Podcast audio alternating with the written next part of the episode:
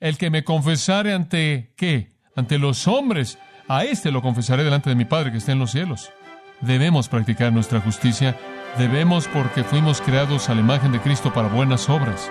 Nada más que debemos asegurarnos de que el motivo sea puro.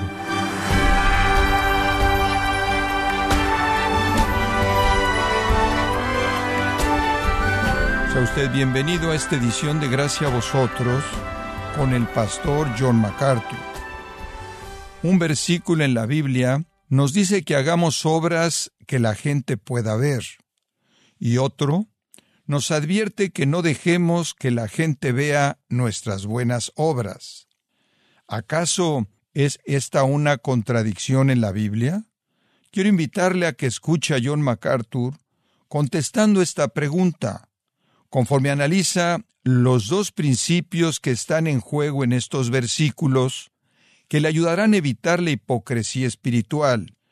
Nos encontramos en la serie Vida Real, aquí en gracia a vosotros. Mateo capítulo 6. Observe de nuevo el versículo 1. Guardaos de hacer vuestra justicia delante de los hombres para ser vistos. La palabra vistos es teaomai. Las primeras tres palabras son las mismas tres palabras de una palabra en inglés y español teatro. No sean un actor ante un escenario frente a una audiencia como si estuvieran en un teatro presentando una exhibición. No hagan sus obras justas a manera de teatro. Esopo tuvo una fábula, no sé si usted se acuerda de esta de su niñez, pero Esopo tuvo una fábula de un lobo.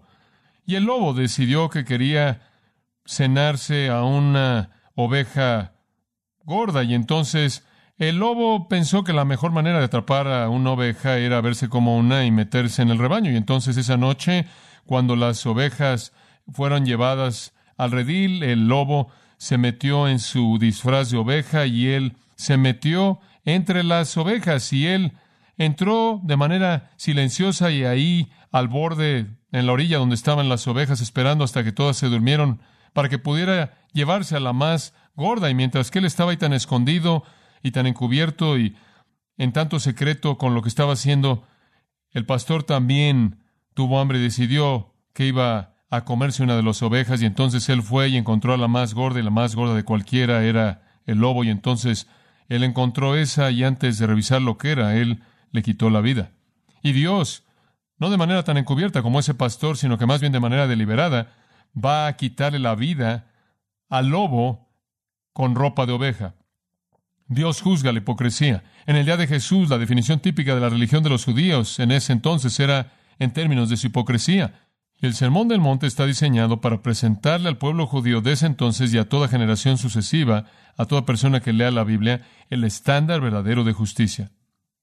Ahora usted recordará que el Señor comenzó con la naturaleza de la justicia en las bienaventuranzas, y después Él pasó a la influencia de la justicia, sal y luz en el mundo y después él pasó a los elementos mismos de la justicia, la naturaleza de la justicia, su influencia y sus estándares. Y la naturaleza de la justicia excede a la de los escribas y los fariseos. Ellos no tenían ese tipo de naturaleza.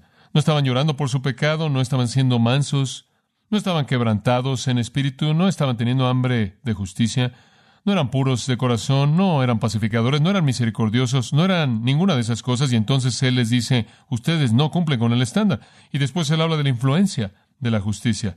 Es sal y luz, preserva y alumbra al mundo. No hicieron eso.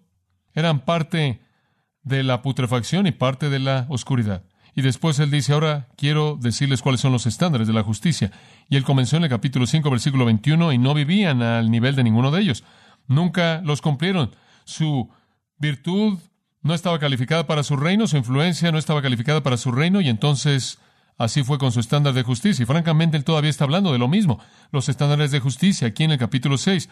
Pero hay un giro un poco diferente que quiero que vea, porque en el capítulo 5, versículos 21 al 48, él estaba hablando de la justicia. Ahora, observe esta palabra, enseñada enseñada por los escribas y fariseos, la justicia enseñada por los escribas y fariseos. Ahora en el capítulo 6, él quiere ver la justicia practicada o vivida por los escribas y fariseos.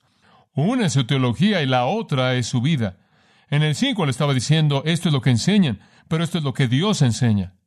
Ahora en el 6 él dice, así es como ustedes adoran, así es como ustedes viven, esta es su práctica, pero el estándar de Dios está aquí arriba, entonces en una sección él está tratando con su enseñanza y en otra él está tratando con su práctica. Usted podrá decir que en un sentido en el capítulo 5 le está tratando con su moralidad, su contenido teológico, sus decisiones morales, su información cognitiva, su estándar de moralidad, y en el siguiente con su religión. En otras palabras, cómo esa moralidad se manifiesta en sus vidas.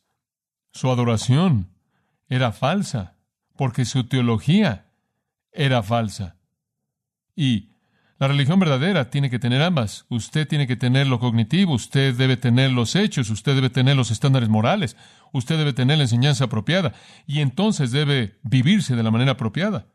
Y entonces aquí él está diciendo, cuando están haciendo algo, sea en el versículo 2, dando limosnas, o en el versículo 5, orando, o en el versículo 16, ayunando. En otras palabras, cuando practican su religión, está debajo del estándar. Su teología es inapropiada y así lo es su práctica de la religión. La moralidad de su sistema no es el correcto y tampoco lo es la operación de su sistema. Es algo muy importante observar esto. Como creyentes debemos tener ambos. Siempre hay personas que piensan que el cristianismo solo es cuestión de lo que usted hace. Usted simplemente va a la iglesia, usted sabe, y da un poco en la ofrenda, y cumple con este ritual religioso, y cumple con su lectura bíblica diaria, o lo que usted haga, y está bien. Eso no es todo. Existe ese elemento cognitivo, esa responsabilidad de tener un estándar moral. Es correcto. Hay personas en la actualidad que simplemente piensan que lo único que usted necesita es el estándar moral. Piensan que lo único que usted tiene que hacer lo llaman cristianismo religioso. No quieren identificarse con la iglesia, son anti-iglesia, son anti-estructura, anti-organización. Simplemente quieren ser piadosos en, una, en un vacío, quieren ser morales de una manera social, pero hay un equilibrio. Jesús está diciendo, sí, deben tener la enseñanza apropiada, pero sí, hay un lugar para dar y orar y ayunar dentro de la comunidad de aquellos que creen, y eso debe ejercerse de manera apropiada. Es cuestión de lo que usted conoce y lo que usted cree y también cómo actúa usted. Y los dos deben estar juntos. Ahora quiero mostrarle otra cosa interesante. Jesús está estableciendo un estándar aquí que nadie jamás había establecido en la historia del mundo, excepto por Dios, claro. Ningún otro sistema humano jamás se acercó a este estándar. Excede a todo sistema que jamás ha existido inventado por el hombre. Le voy a mostrar por qué. Regresa a esta sección, capítulo 5, versículo 20. Ahora, Ahora estamos de regreso a la sección moral. Lo que usted enseña, lo que usted cree, su teología. Pero yo os digo, versículo 20, que a menos de que vuestra justicia sea mayor que la de la justicia de los escribas y los fariseos, no entraréis en el reino de los cielos. Ahora, Jesús procede entonces a presentar un estándar moral que excede al de los escribas y los fariseos, que eran los maestros en Israel. Muy bien, entonces es superior a ese sistema. Hay un estándar moral superior. Ahora, vaya al capítulo 6, versículo 5. Y él dice, y cuando oréis, no seáis como los hipócritas. Muy bien, versículo 2. Cuando deis vuestras limosnas, no lo hagan con la trompeta como los hipócritas. Versículo 16. Cuando ayunéis, no seáis como los hipócritas. Los hipócritas son sinónimos de los fariseos y los escribas. Y de nuevo, él está diciendo, cuando practiquen su religión, cuando vivan su vida espiritual, debe ser superior también a la de ellos. Entonces lo que Jesús está diciendo, ahora entienda esto, es que lo que les estoy diciendo en contenido es superior y en práctica es superior a lo que está sucediendo en este momento. Esta es una condenación increíble contra el sistema entero. E inclusive hay una tercera categoría. Él va de la teología a la justicia que se relaciona con la moralidad, a la justicia que se relaciona con la religión práctica y después una tercera, justicia que se relaciona con las cosas mundanas. Y del versículo 19 del capítulo 6 en adelante, él habla de cosas, cosas mundanas, como lo que usted come, lo que usted bebe, lo que usted usa como ropa y todo ese tipo de cosas. Él habla del dinero y cómo lo trata usted y cómo usted piensa de él y cómo usted lo considera y demás. Entonces él va y cubre todo el espectro, ¿no es cierto? Él va, ahora observe esto, él va de sus valores morales teológicos a sus prácticas religiosas, a su vida diaria mundana. Y en la secuencia entera él dice, su teología no sirve y su religión no sirve y su enfoque a la vida diaria no sirve, sus estándares son demasiado bajos. Y esa es la razón por la que él dice ahí, en el versículo 19, no pueden hacerse tesoros en la tierra, no deben estar afanados, versículo 25, por su vida. ¿Por qué? Porque eso es característico de ellos. Ellos estaban concentrados en hacer tesoro en la tierra. Ellos estaban preocupados por su vida. Entonces él dice, debe haber un sistema más allá de el de los escribas y los fariseos. Ahora, ¿por qué estoy enfatizando esto? Porque, escuche, mire, tanto nuestra teología como nuestra religión, nuestra adoración, por así decirlo, y nuestra vida diaria debe ser superior al mejor sistema que los hombres jamás podrían inventar en sus mejores esfuerzos. No sirve. Además, hay algunas personas que podrán decir, bueno, simplemente voy a deshacerme de toda la religión y voy a ser un pagano, simplemente voy a encontrar una filosofía y seguir. Escuche, capítulo 5, versículo 47, él dice esto. Si solo saludan a sus hermanos, ¿qué hacéis más que otros? Ni siquiera los paganos hacen eso. Sed pues vosotros perfectos, como vuestro Padre que está en los cielos es perfecto. En otras palabras, no solo deben tener un compromiso que es mejor que el de los escribas y fariseos, sino que también obviamente debe ser mejor que el de quienes. Los gentiles, los paganos, ¿verdad? Están por debajo del estándar. Él dice lo mismo en la siguiente sección, capítulo 6. Cuando él entra a la sección del capítulo 6, observa el versículo 7. Aquí él está hablando de la vida religiosa. Y cuando oréis, no hagáis vanas repeticiones como los gentiles. Y en la tercera sección él hace lo mismo, cuando él entra a las cosas mundanas en el versículo 32, porque Todas estas cosas buscan los gentiles. En otras palabras, Cristo está diciendo, les estoy ofreciendo un estándar, y el estándar es superior en su contenido, en su adoración y en su vida diaria al de cualquier sistema religioso o no religioso que el mundo jamás ha visto. ¿Lo ve? Ahora, cuando alguien viene y dice, bueno, ¿cómo es posible que ustedes cristianos digan que son los únicos que tienen la verdad? Usted les debe decir, eso es lo que Jesús dijo. Jesús, sin duda alguna, es el humano de mente más estrecha que jamás vivió. Él dijo, todo lo que les digo es verdad y cualquier otra cosa es falsa. Nada más que él respaldó el hecho con la realidad de que él tenía el derecho de decirlo. Amén. Como puede ver, esto es lo que él está diciendo aquí. No pueden cumplirlo, no pueden. Ustedes se quedan de manera miserable y terrible cortos del estándar para mi reino. Soy un rey. Mateo está diciendo eso a lo largo y estoy ofreciéndoles un reino, pero no van a entrar en los términos que ustedes ahora están ofreciendo. Hay otra manera. Y es reconocer que no pueden hacerlo, su teología no sirve, su religión no sirve y su enfoque a la vida no sirve. Necesitan que alguien limpie su pecado, los purifique, les dé una nueva naturaleza apta para mi reino y yo soy esa persona, es lo que Cristo está diciendo. Ahora, eso le da el contexto general. Estamos viendo esa sección a la mitad entre la teología y lo mundano, esa sección de adoración religiosa o práctica. Y él dice, todo lo que hagáis, en el versículo 1, asegúrense de que hagan sus actos justos. Esto tiene que ver con su adoración, su actividad religiosa. Asegúrense de que no lo hagan para ser vistos por los hombres. Y él da tres ilustraciones. Tres. La primera es dar en los versículos 2 al 4. La segunda es orar en los versículos 5 al 15. Y la tercera es ayunar en los versículos 16 al 18. El Señor simplemente escoge tres actividades religiosas, tres actividades espirituales, tres elementos de adoración. Y son, son muy amplios. El dar tiene que ver con nuestra religión conforme actúa hacia otros. El orar tiene que ver con nuestra religión conforme actúa hacia Dios. Y el ayunar tiene que ver con nuestra religión conforme se relaciona con nosotros mismos. El ayunar tiene que ver con nuestra propia carne.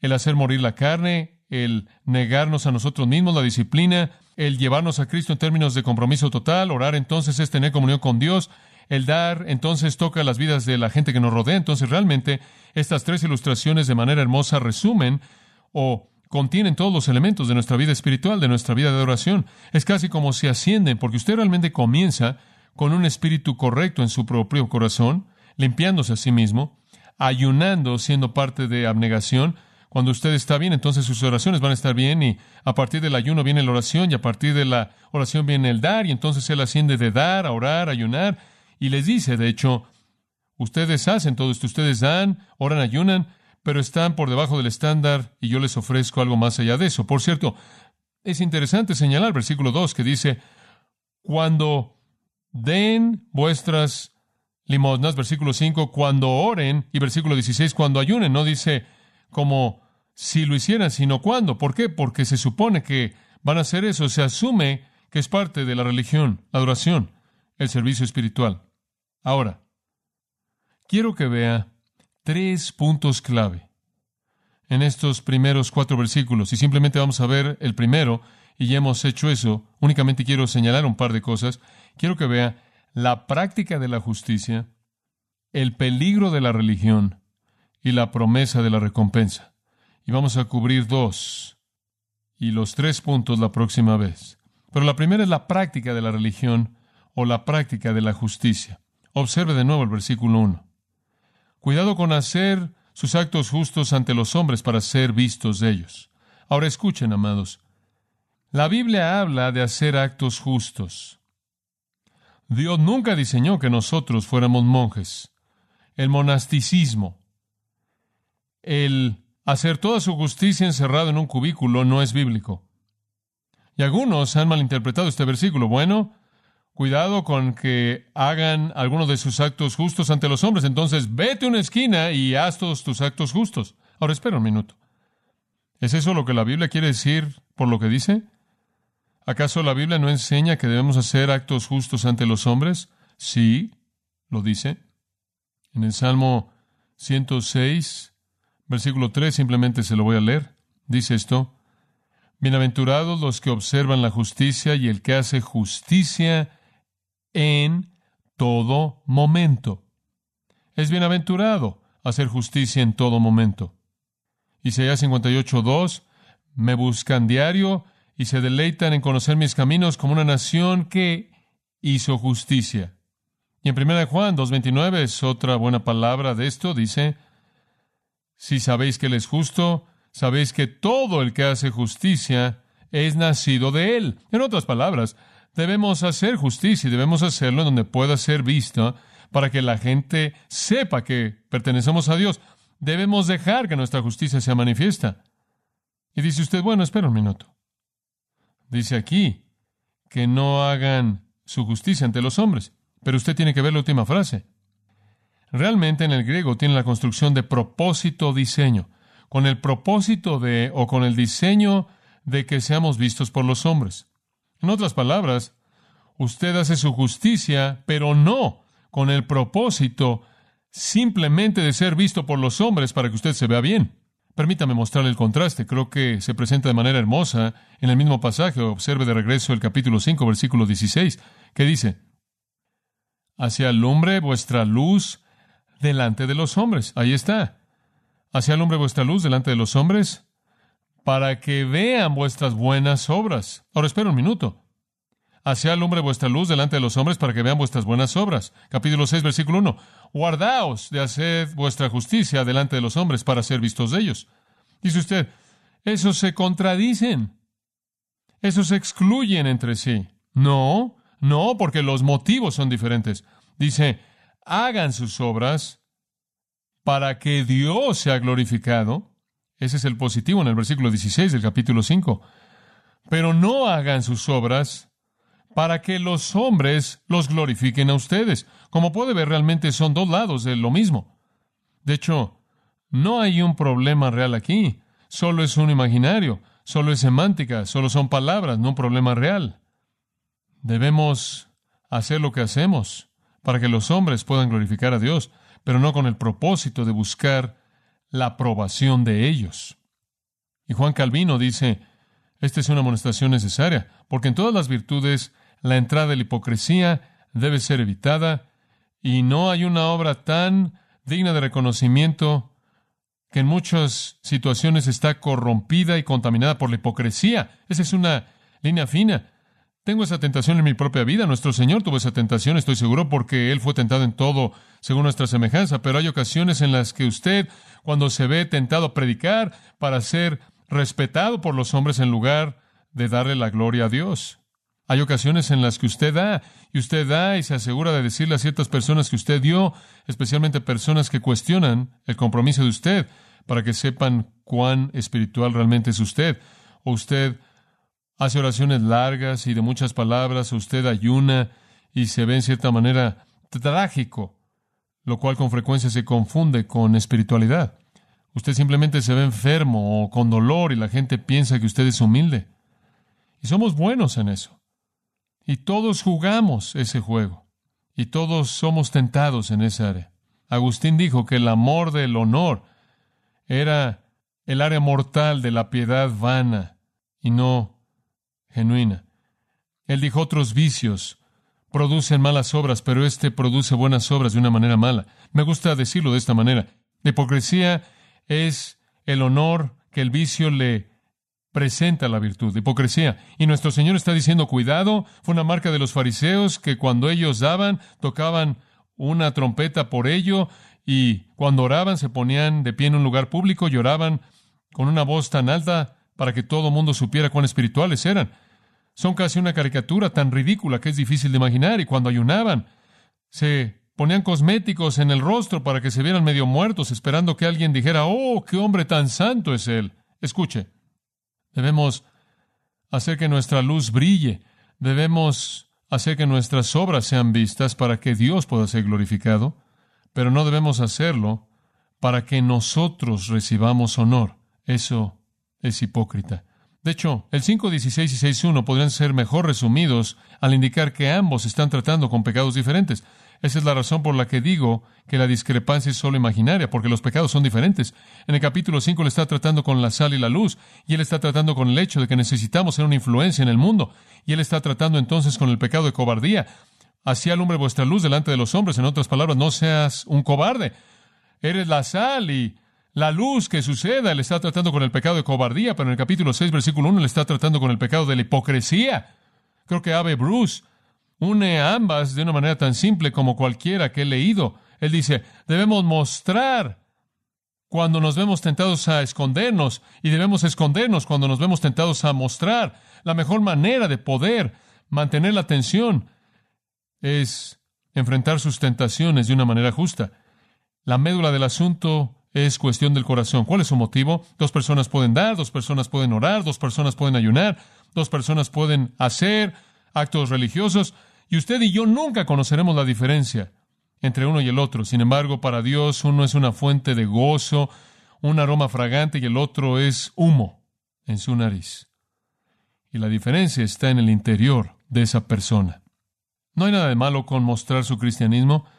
Así alumbre vuestra luz. Pablo dice, oyeron que me convertí, Galatas 1.23, y en el versículo 24 dice, y glorificaron a Dios debido a mí, pero él no se quedó con la gloria, él la apuntó al Señor. En Romanos 10 dice, tienen que confesar con su boca que Jesús es el Señor. Dice, ¿cómo es que la gente oirá sin un predicador? No estamos rechazando la justicia pública. No vamos a volvernos monjes y meternos en algún tipo de lugar inútil. Jesús dijo, el que me confesare ante qué? Ante los hombres, a éste lo confesaré delante de mi Padre que está en los cielos. Pero el que me negare ante los hombres, le negaré ante mi Padre que está en el cielo. Debemos practicar nuestra justicia, debemos porque fuimos creados a la imagen de Cristo para buenas obras. Nada más que debemos asegurarnos de que el motivo sea puro. ¿Quién es la mejor ilustración de esto? Jesús. Jesús predicó sus mensajes a una audiencia pública. Jesús vivió su vida día tras día, la impecabilidad majestuosa, sin mancha de su vida frente a los ojos del mundo entero que lo veía. Jesús hizo milagros y maravillas y señales para que todo el mundo pudiera ver, y en medio de todo, en humildad, él dijo, no he venido a buscar mi honor, sino el honor de aquel que me envió. Fue motivo. Hagan sus obras justas, amados, si eres un creyente.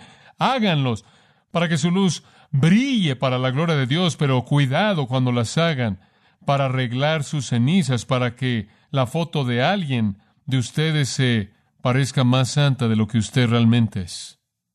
Oremos juntos.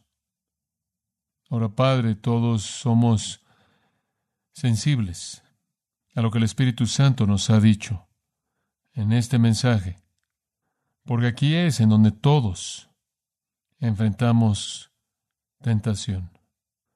Nos vemos tentados a decir una palabra que presenta una fachada espiritual, realizar un acto, inclusive en contra de la voluntad. Señor, todos caemos en esto, Hay dos audiencias para el mensaje esta mañana. Como lo vieron en ese día, estaban los fariseos y estaban los discípulos. Para los discípulos, dijo algo. Ya se habían comprometido con Cristo, pero simplemente porque usted está comprometido con Cristo no significa que usted no lucha con la hipocresía.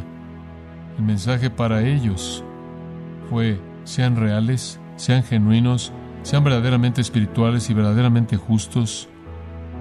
Para el no cristiano, el fariseo, no piense que sus buenas obras, su sistema que usted ha desarrollado e inventado va a ser suficiente porque no lo será.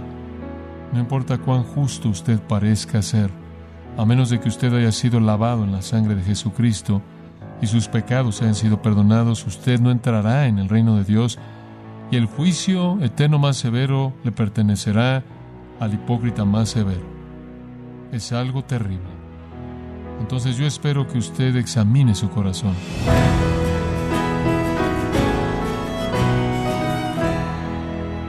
John MacArthur nos ha enseñado en este mensaje la importancia de asegurarnos que nuestras buenas obras son el resultado de un deseo genuino de honrar a Dios. Parte de la serie Vida Real, en gracia a vosotros. Estimado oyente, le invitamos a leer el libro Ante el trono de la gracia, escrito por John MacArthur, donde nos alienta a pensar con más detenimiento en el contenido de las oraciones que hacemos a Dios. Ante el trono de la gracia lo puede obtener en gracia.org o en su librería cristiana más cercana.